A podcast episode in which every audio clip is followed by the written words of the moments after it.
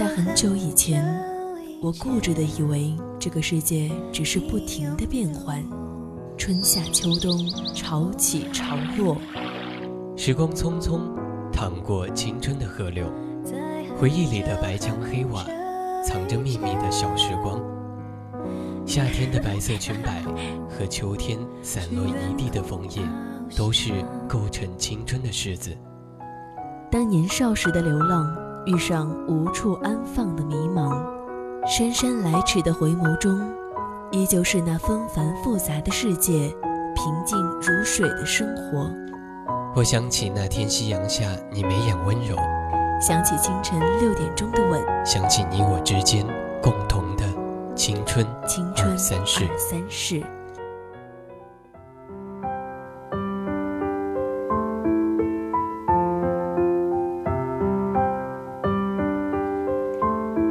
你的青春经历了什么，都请好好的对待自己。嗨，各位听众朋友们，大家好。这里是宜宾学院 VOC 广播电台为您带来的《青春二三事》，我是主播小夏。那么今天我想和大家分享的是我养男朋友的那几年。如果说你也有想说出的青春故事，可以编辑到你的内容参与到我们的节目中来。我们的热线电话是零八三幺三五三零九六幺。以及我们的 QQ 听友四群二七五幺三幺二九八。当然，如果你不在宜宾本地，你也可以在蜻蜓网络平台、喜马拉雅 FM 以及荔枝平台上搜索 VOC 广播电台，即可收听我们的节目。那么，接下来的时间，我养男朋友的那几年，说给你们听。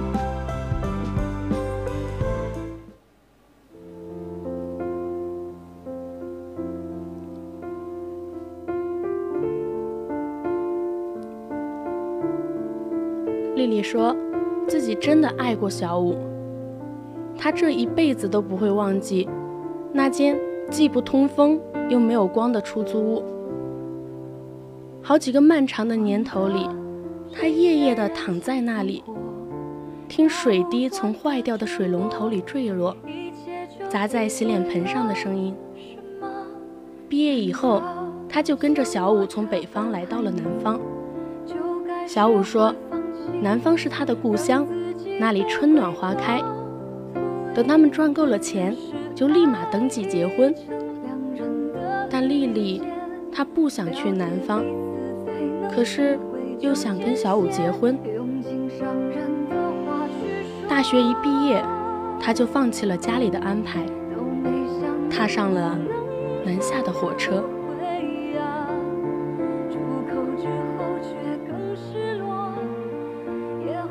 临走前，丽丽跟妈妈大吵了一架。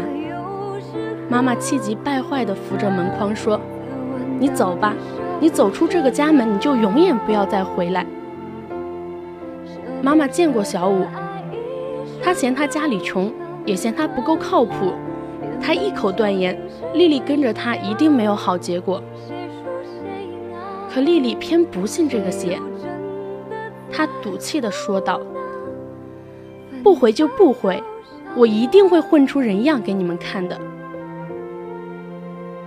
那一年，他真的就没有回过家，不是因为赌气，而是第一年，他连回家的路费都没有了。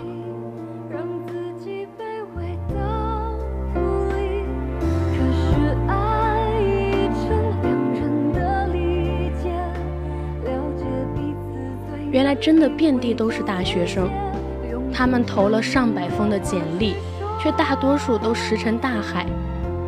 打电话叫他们去面试的，都是那些破旧写字楼里的小公司，月薪三千，周末还要单休。丽丽说：“好赖也是有口饭吃。”挑挑拣拣的，她进了一家广告公司，加班是多一点，但是有补贴。一个月下来就能够拿到大概五千块钱的样子。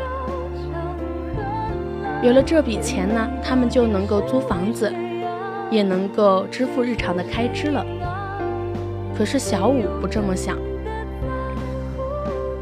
小五他志存高远，他只想进那些大国企工作。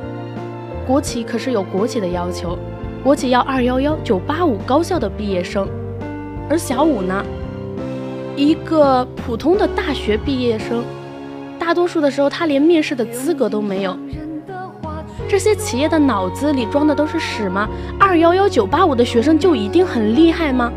小五变得开始很暴躁，他骂 HR 没有眼光，骂领导不识千里马，愤怒而又冲动地发着脾气。丽丽劝他说：“要不，咱先找一份工作，不行咱再换。”小五说：“一个月三四千块钱能有什么前途？我宁愿不干。”丽丽倒吸了一口气，她明白小五的脾气。念书那会儿，他就特别的傲气，自命与常人不同。记得那时候，他们在大学里一起参加过演讲比赛。组织方交代他们，最后要鸣谢学校的领导和赞助商。大家都照着做，唯有小五不愿意。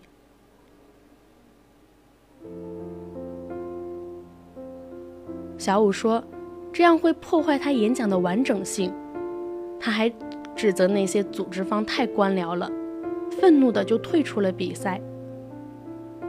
但谁又能否认，当初丽丽爱上他的时候，多多少少也是看上了这几分傲气。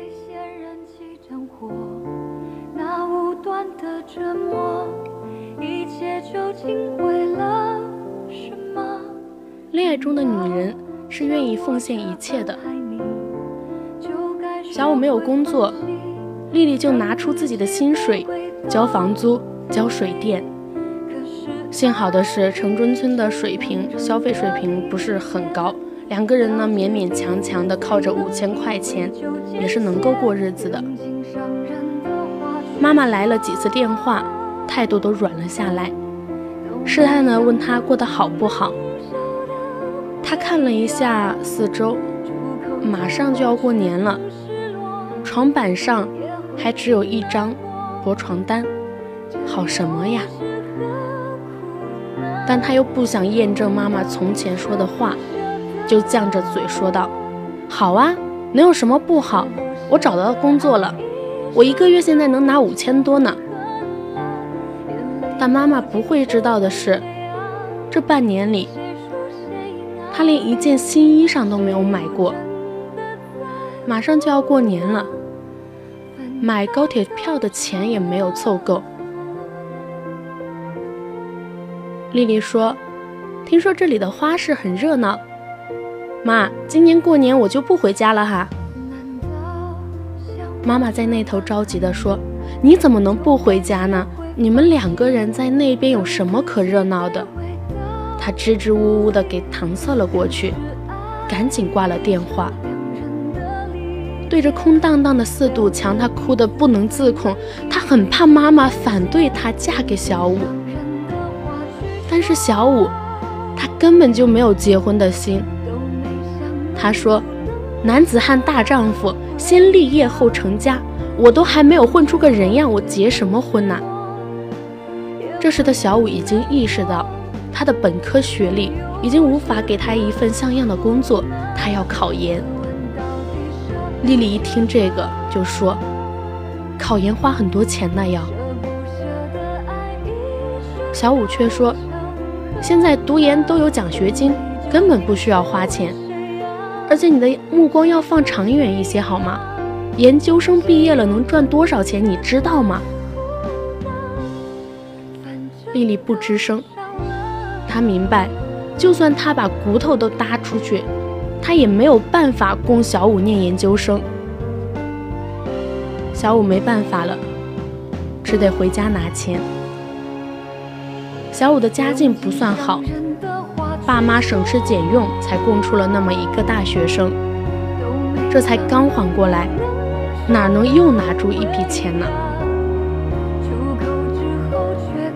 老人东拼西凑，从乡下送来了八千块过来。临走的时候，小五妈妈拉住丽丽的手，讨好的笑道：“说，我们没本事，只能凑那么多了。平时就靠你多多照顾了。”丽丽心里瘆得慌，她明白这句话的潜台词是什么。这一家人是吃定她了。今年的考研刚过，要考至少也得等到明年。这就意味着，未来的一年时间里，小五的一切资料费、生活费都要由他支付。而八千块钱，够什么呢？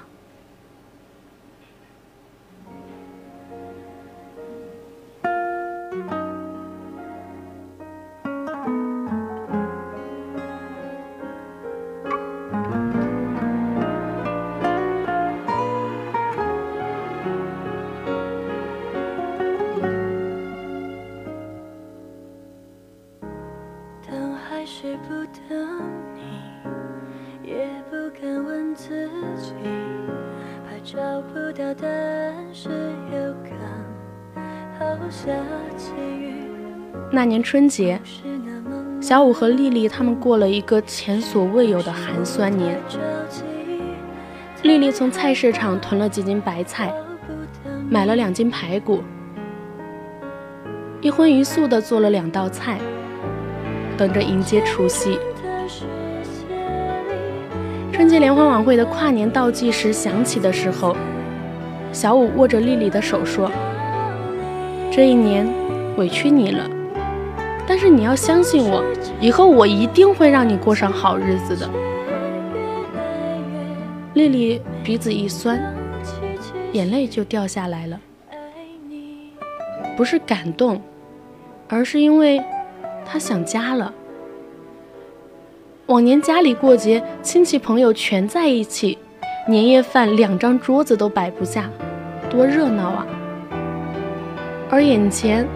这冷清清的房子，又算什么回事呢？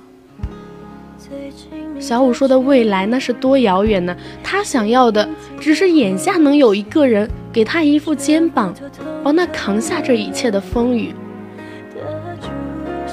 丽丽没有想到，给他肩膀的那个人，真的来了，是爸爸。爸爸在元宵那天飞了过来。给他带了家里的特产和妈妈亲手做的汤圆。爸爸说：“女儿啊，你要跟他在一起，我不反对。可是你看一下，你现在过的都是些什么日子啊？”爸爸给他打扫了房间，垫上了新的床单和被褥，还给他塞了一张银行卡。爸爸说：“你妈身体不好。”多回去看看他吧，没钱就问家里要。丽丽说，她在那一刻差一点就动摇了，她真的很想收拾行李就跟爸爸回去。可是小五呢？小五怎么办？他没有了丽丽，他连饭都吃不起的。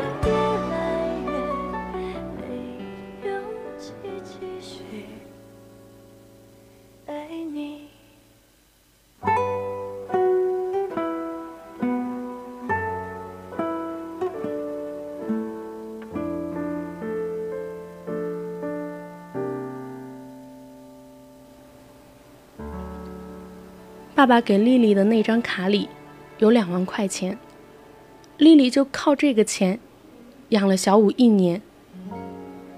万幸的是，小五一举考下了研究生。结果出来的那天，他们一起去吃了一个好饭。小五不断的给丽丽夹菜，他说：“以后啊，我们的生活就好了。”丽丽的眼前。好像又有了那么一点希望。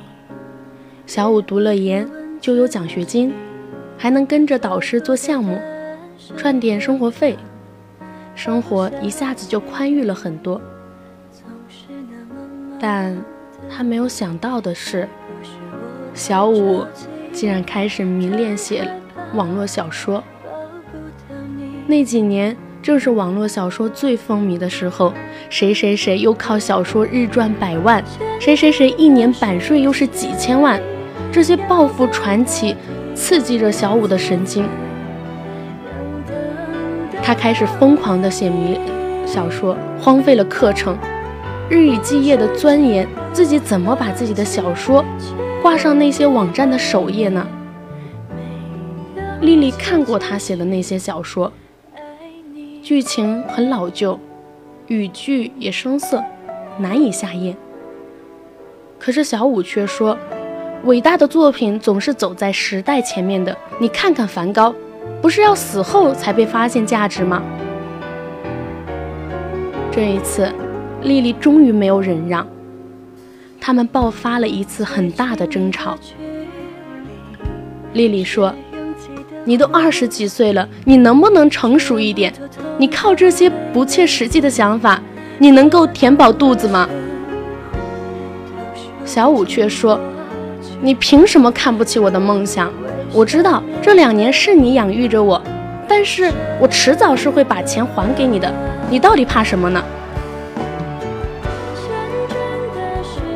丽丽气疯了，真的，这个男人他又自私又武断。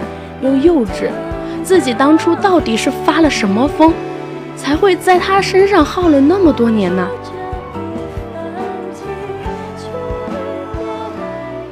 没有尽头的贫穷，没有尽头；自负没有尽头，就连索取也是没有尽头的。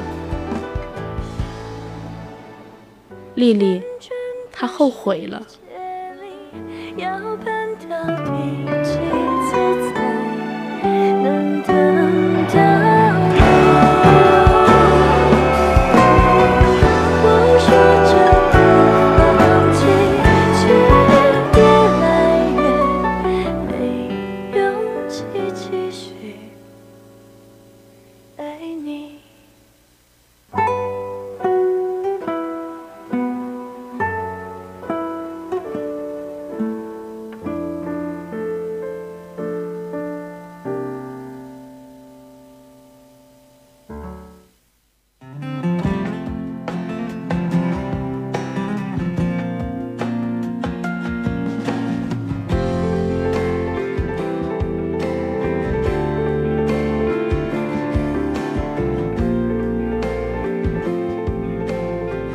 慢慢的，就这样，小五开始一边读研，一边做发财梦。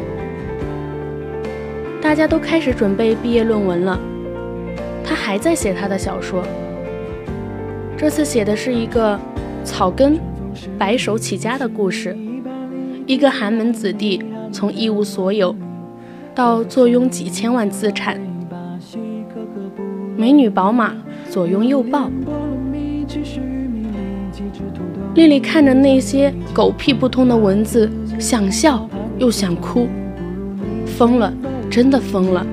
小五每天都在跟他讲，谁谁谁又拿了多少版税，谁谁谁又是身家百万，随后又开始骂那些读者不识货。他们写的是个屁呀，我写的才是社会的现实。论文的期限越来越近了，小五却连开题报告都没有。老师打了几次电话过来，最后生气地说：“毕不了业，你自己看着办吧。”可是小五说：“总有一天，我要让你们都刮目相看。”丽丽明白，那一天永远到不了，永远。自己的钱早就花了个精光。小五那边也再也没有收入，爸爸又往卡上打了两次钱。过年的时候，丽丽回了一趟家，才发现妈妈老了很多。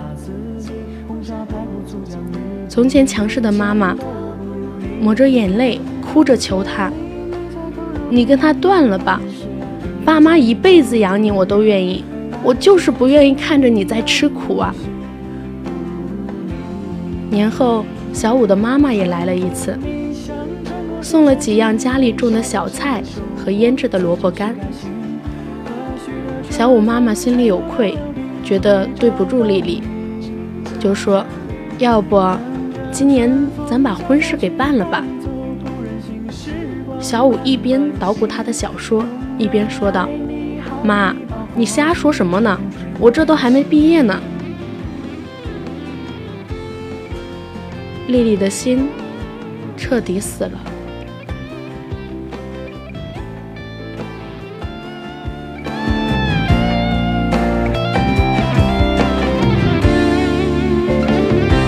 春风迷香，拂你发尾脸庞，偷你娇羞红妆去做花衣裳，飘逸的裙摆荡漾着光芒，这世上无双。又是一年，小五没有能够毕业，一个毕不了业的研究生，尚且不如一个年轻有活力的本科生。没有企业愿意要他，他又开始骂骂咧咧。他实在想不明白，他这么一个有理想、有抱负、有才华的青年，怎么就没有伯乐赏识呢？于是，他们开始了吵架，疯狂的吵架。丽丽所有的耐心终于彻底的被耗尽。丽丽叫他去死，骂他废物，甚至把垃圾桶往他头上砸去。那些积攒了好久的委屈和愤怒。终于报复式的狂风暴雨般的来临。小五，他到底要多久才能长大？他到底还要拖累他多少年呢？丽丽说：“他要走，他再不走的话，他就要疯了。在这个男人身上付出的一切，就像一场赌博，赌输了，输得倾家荡产，他认，但他只求他放过他一条生路。”可是小五不放，他说：“你他妈肯定是外面有了人，你是不是喜欢上了你公司的那个阿志？你是不是跟别人睡了？”丽丽简直不敢相信自己的耳朵。这个没心没肺的男人，将他敲骨吸髓，还要往他身上泼脏水。阿志，阿志只是他的同事。有几回加班晚了，已经没有公交车了。丽丽喊小五来接，小五根本就不肯。于是阿志就开着自己的车送丽丽回家，被小五给撞见过一次。苍天可见呐，他这些年是怎样对小五的，真的是苍天可见。可是小五根本不信，丽丽已经是他最后一根稻草了。他学业没了，工作没了，发财梦也泡汤了。他要抓住丽丽这最后一根稻草，他不能够让丽丽走。于是他去砸了阿志的车，卡罗拉的前后车窗被砸得粉碎，车身也被划得一塌糊涂，车轮也通通被扎爆。监控里拍下了这一切。丽丽在保安室。跟阿志一起看着监控，身体一点一点的发麻。这个混蛋！那后来呢？后来是怎么解决的？我问丽丽。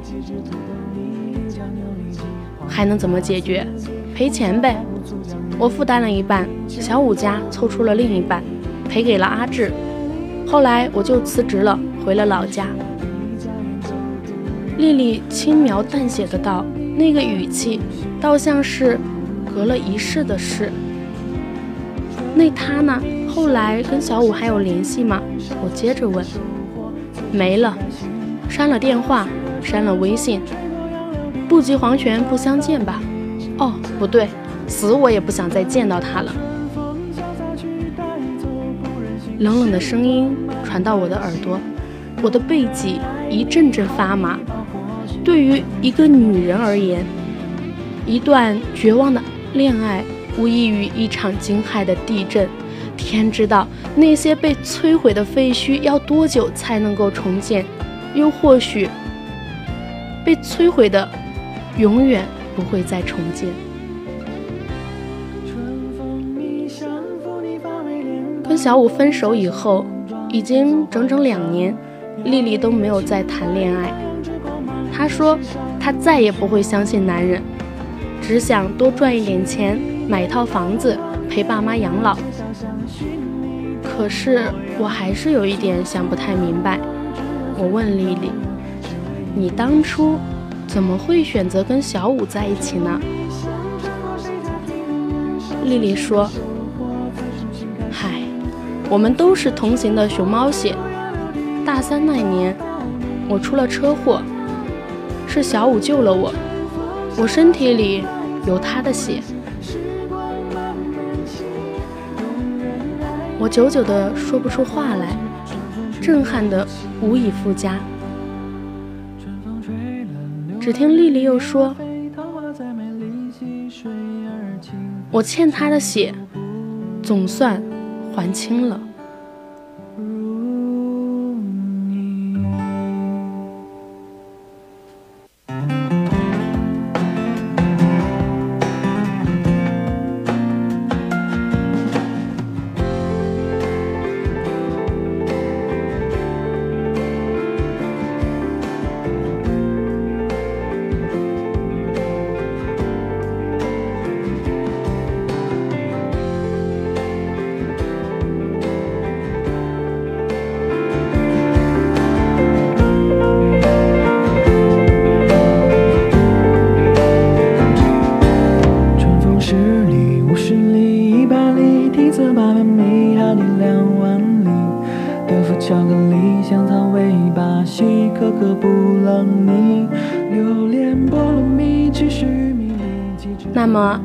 青春二三事到这里就要和大家说再见了，我是主播小夏，咱们下期节目再见。